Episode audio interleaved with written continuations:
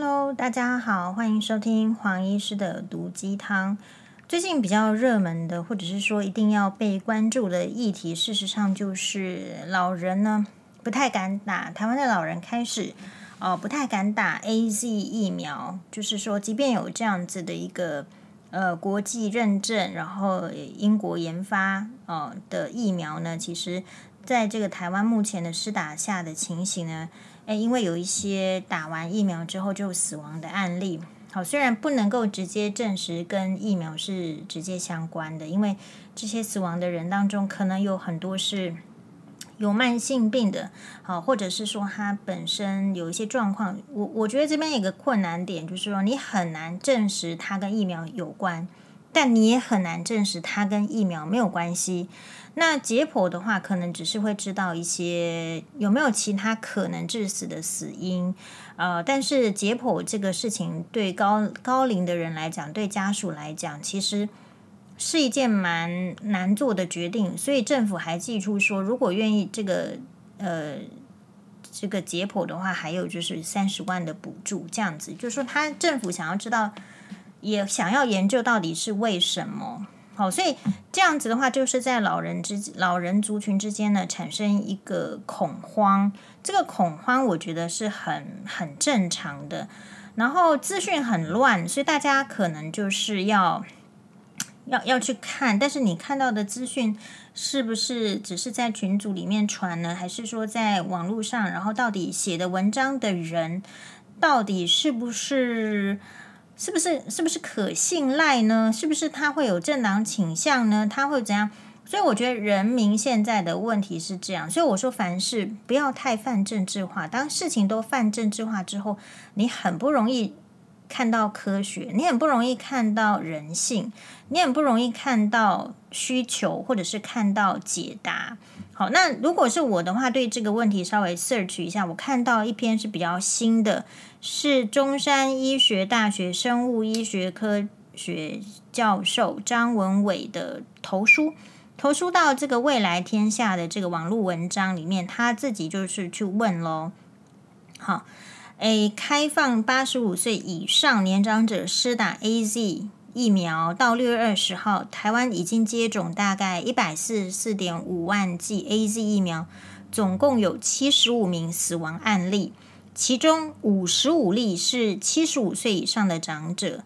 好，所以换算下来是十万人里面有四点六四例死亡，所以长者去打疫苗过世，这不是新闻，那也一定会引起恐慌，所以一定会引起缓打潮。好，所以我觉得这边有值得重重要的，就是说，第一个去了解台湾的这个老人打 AZ 疫苗死亡率是不是特别高？他的他举出来的数字是介在英国跟澳洲之间。那换句话说是什么？就是如果以每十万人去看的话，打 AZ 疫苗，台湾已经死了四点六三人，那英国呢会死三点五九人，比较少。然后澳洲呢会这个只有死五点三六人。好，所以这边的话就是说，诶，台湾的这个高龄死亡率跟南韩相比，只是说他最后做出一个结论，就是说这些人呢，到底是什么原因打完 AZ 之后死亡？其实好像也跟这个血栓呐，或者是跟这种急性过敏哦，急性过敏就是接种之后三十分钟之内就 shock 就急性过敏，不太相同。所以这个原因是什么？他们还在找。好，所以。这边就衍衍生出一个大灾问了，所以如果真的高龄要不要打呢？那我自己在苹果日报里面有看到一个读者，我不知道他是谁，但我觉得他他讲的是挺有道理的。他讲的道理是说什么呢？他说：“对啊，大家都在讨论说 AZ 疫苗打了之后高龄者好像有点撑不过去，对不对？那是他说，就像加拿大跟法国以及欧盟国家一样，限制施打 AZ 的年龄上下限不行吗？”哦，加拿大与欧盟诸国施打的上限是六十五岁，也就是说大概是打五十到六十五岁这个区段。然后呢，法国是施打 AZ 的上限是七十四岁。然后这些国家高龄的是打莫德纳或者是辉瑞。好，所以找出疫苗跟死亡原因，事实上需要时间研究。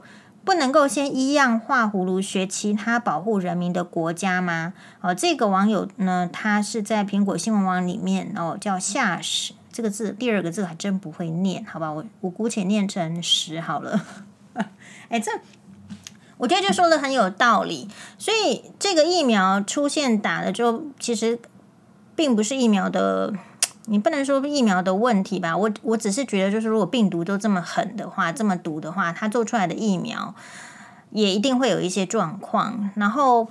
只是说，他这一篇的研究最后可能还是会告诉你说，如果是高龄你不打疫苗的，得到之后的死亡率还是高于你打疫苗的死亡率，所以因此结论是你还是要打。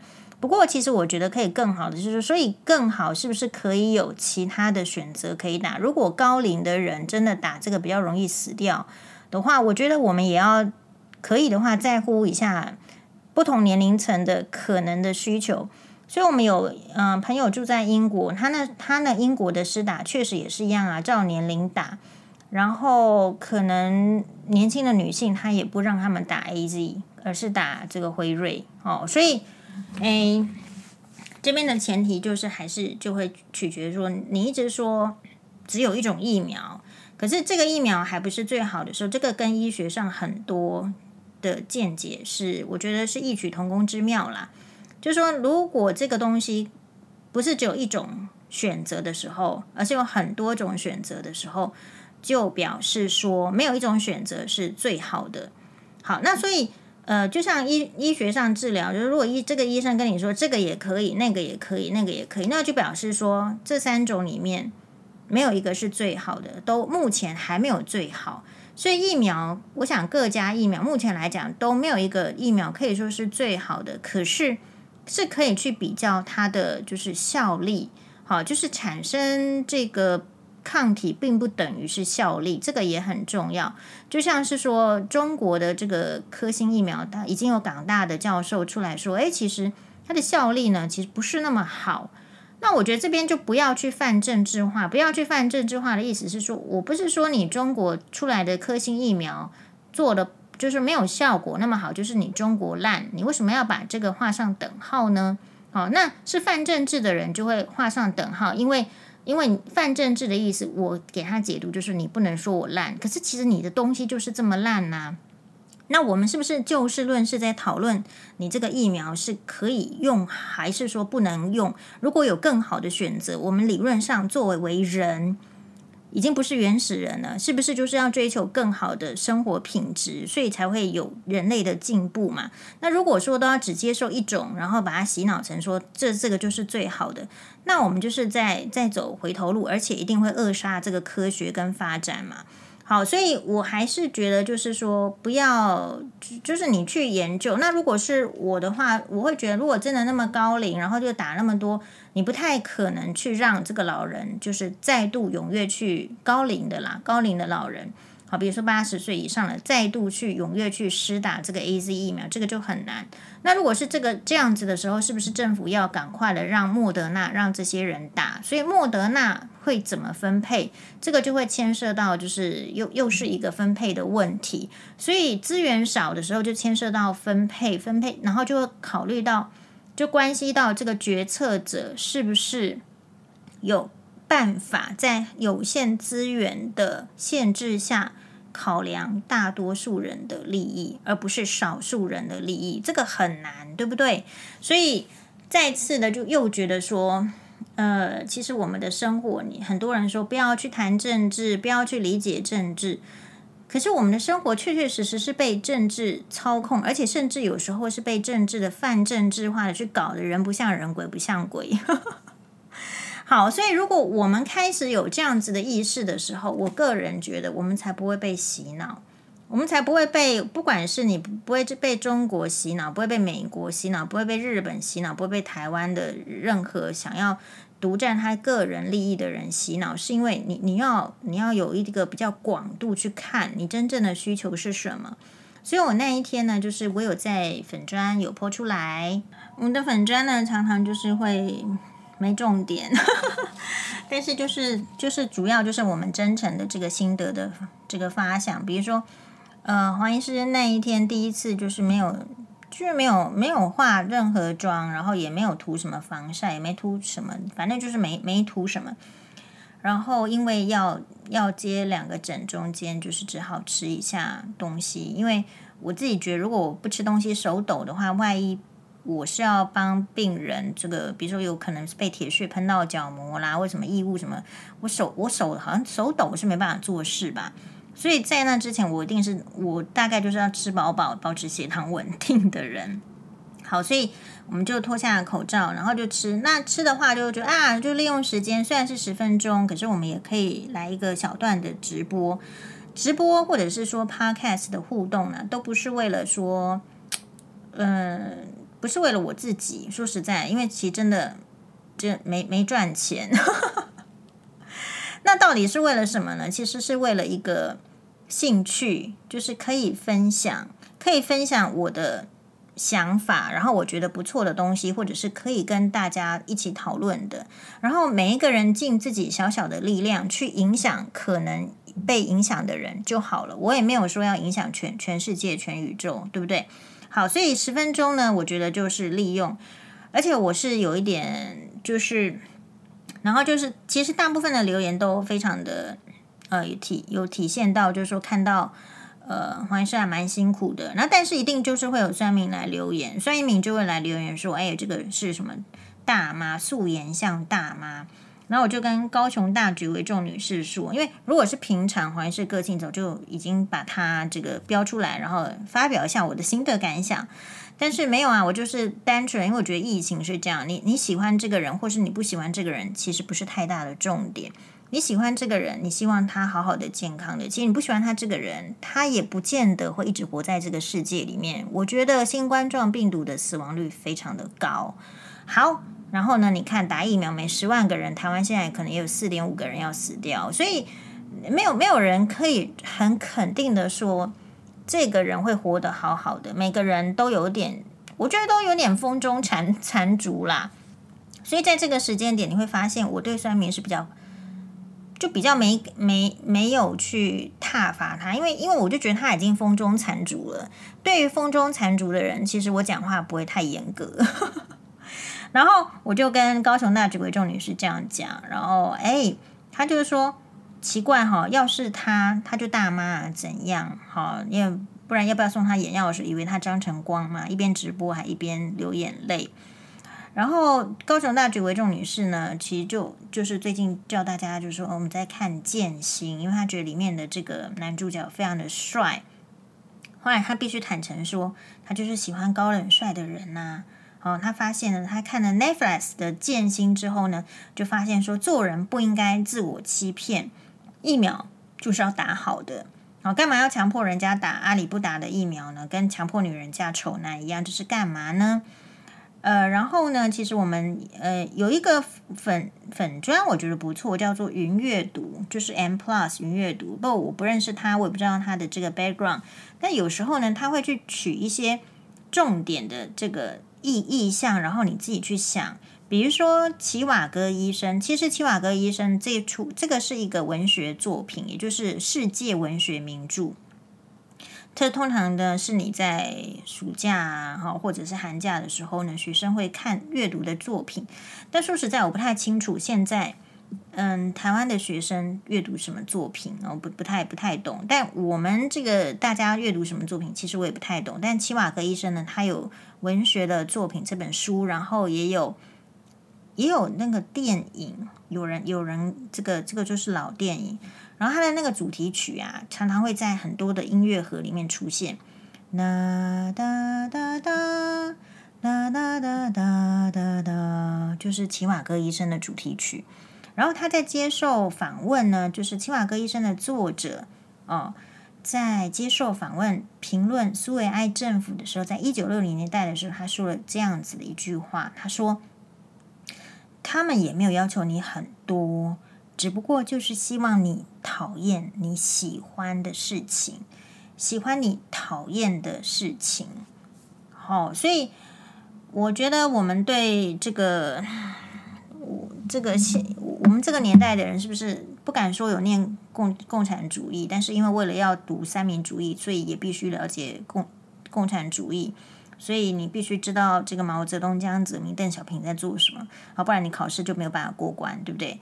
那所以我不太知道现在的台湾的新的教育在学什么，但不管学什么，都不要忘记各个历史的人物带给我们的启发。好，所以在这样的启发之下的话，我不会去去责备，就是老人家说他不想要用 AZ。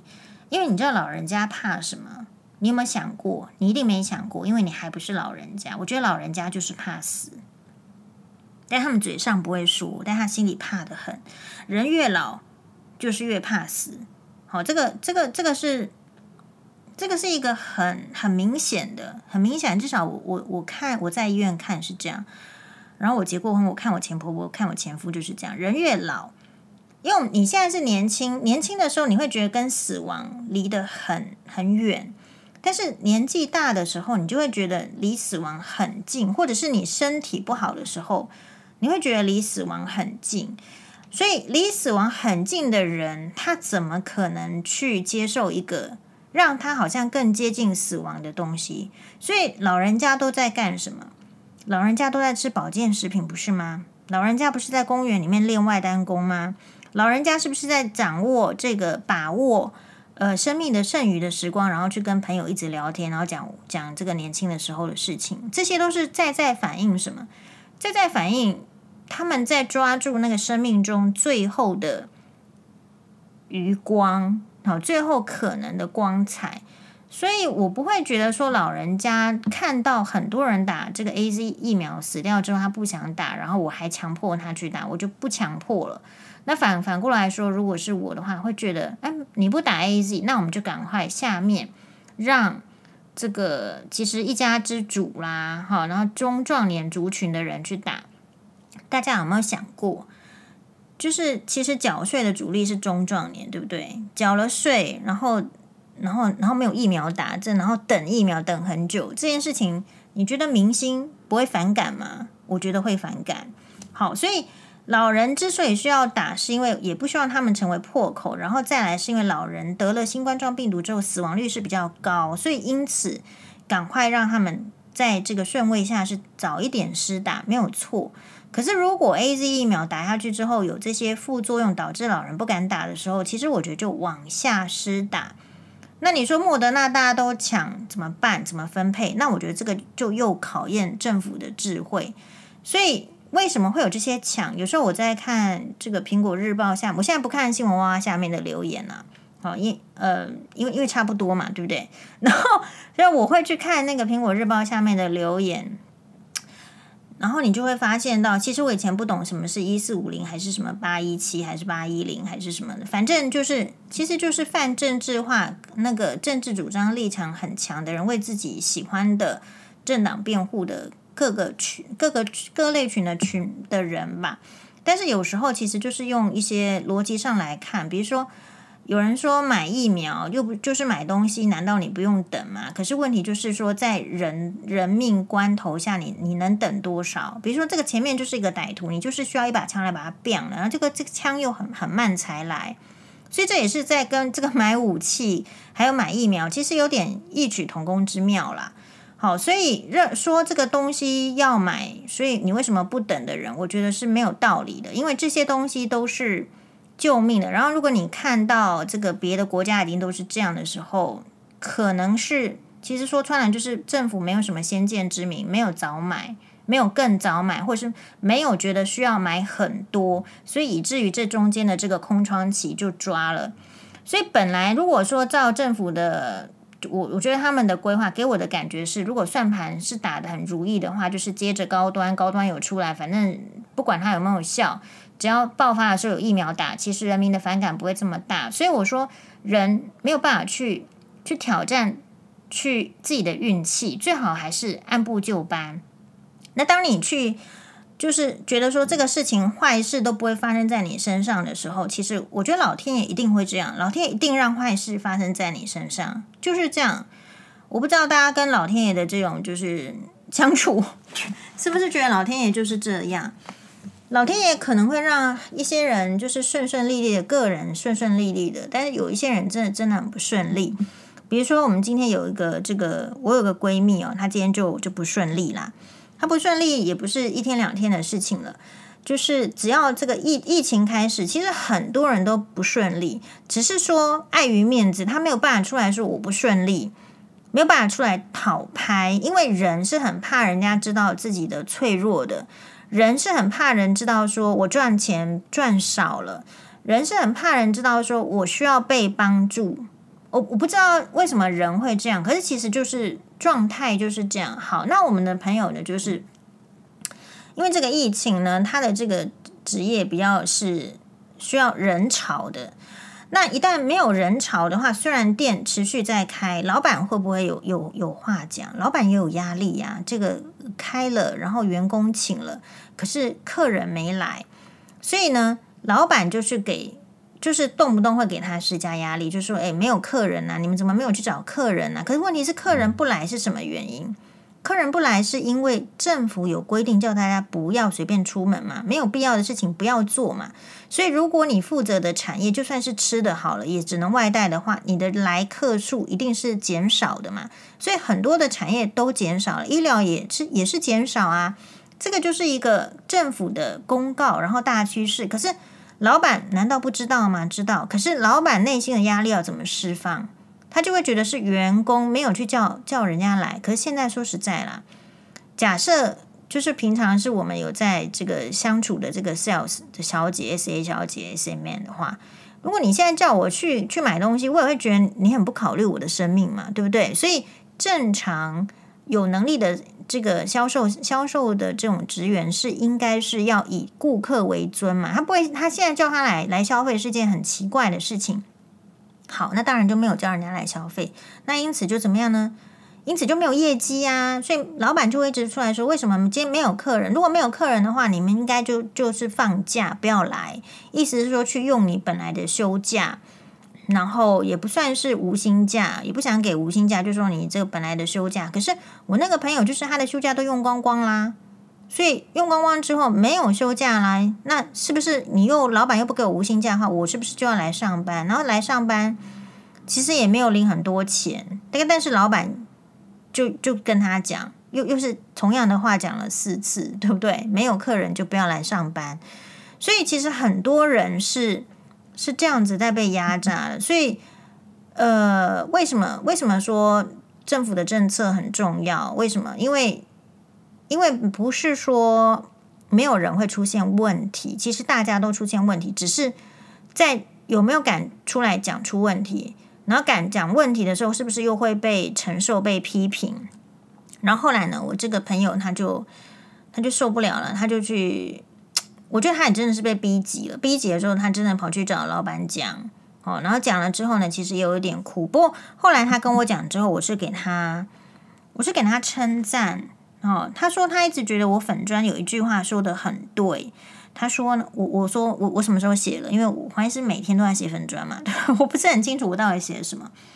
他说哈，我曾经在粉专里面说过那句话，他他觉得很受用，很好。他说：“我们不是能力好的人，不会去占人便宜，但是别人也别占我的便宜。”他说：“我有次粉专写的，然后是这样子的力量让他去，当然也是被逼急了，好，然后去跟这个就是老板反映，让其他的员工知道他有他的立场，他也需要赚钱。那所以这边我想讲的是说，很多人会在你遇到问题的时候跟你讲。”吃亏就是占便宜，但是黄医师会跟你讲，吃亏了就是吃亏了。如果你不想解决这个办法，解决这个呃没有想出解决办法，或者是怎么样的话，你下一次就还是只能继续的吃亏，因为吃亏不会等于是占便宜，吃亏的意思就是另外一个人得到好处。对于得到好处的人，他知道这个方法都会得到好处的话，根据就是呃，你人类也是动物嘛。或者说大家都有原始性，我这样的行为、这样处事会一直给我带来好处的，他下一次当然还是这样做。所以吃亏占便宜，这个是我觉得我们这个社会长久以来就是没有去教导，好，或或者说你说霸凌为什么这么这么多，是因为我们这个社会从来没有教导我们人在被不公平的对待，在被欺负的时候要怎么反应。那因为不知道要怎么反应，所以都先教你说你不要反应，你就像兔子一样乖乖的，吃亏就是占便宜。吃亏就是占便宜的话，这个是用在。我看是用在修行啦，就是说你少吃一点东西的话呢，你就占了便宜，因为你可能会健康。好，或者是说你跟那个人相处，就是吃亏就是占便宜的话，嗯，比如说跟婆婆相处，吃亏是占便宜吗？可能也没有占，也没占多少便宜，因为她还是活很久。Anyway。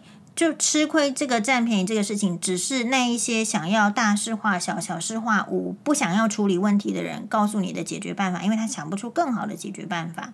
那如果是我的话，我会觉得就是就是就是像在粉砖说的，我们不要去占人家便宜啊、哦。那同样的，也不要让人家占我们便宜，因为这个就是互相就事情的道理应该怎么做，你就你就遵循正道就好了。然后有时候呢，会有一些。小小的通融，或者是说人脉，或者是说交情，或者是官说，在我看来呢，就是只要他不违背大众的利益，不违背正道，你要小小，你对你不要认识的人，你想要给个方便，那我们没有什么意见。但是你给别人方便的时候，不应该牺牲我的利益，就不要让我吃亏就占便宜，可是别人不用吃亏就占便宜。我的意思是这样。好，所以这边很谢谢大家的收听。好，然后黄医师呢，呃，非常希望大家呢都可以在这个疫情当中，我们好好的活下来。有时候呢，我们看到粉砖哈，有一些本来这个常常在留言呢都没有留言，我们也是会担心他是不是不 OK。好，所以人跟人的相处是取决于你想要怎跟怎么样的人相处，你要决定你的人生，而不是说别人的方式或者别人想要你认可的就一定是正确。想一想吧，听听你心里面，listen to your heart，就是你你到底心里面想的是什么，你正视它。然后去找出答案，在找找出答案的过程中，你才有可能真正的获得自信，你才可以得到一些 extra 的东西，不是 extra 口香糖，是 extra 的的的东西。OK，好，谢谢大家，拜拜。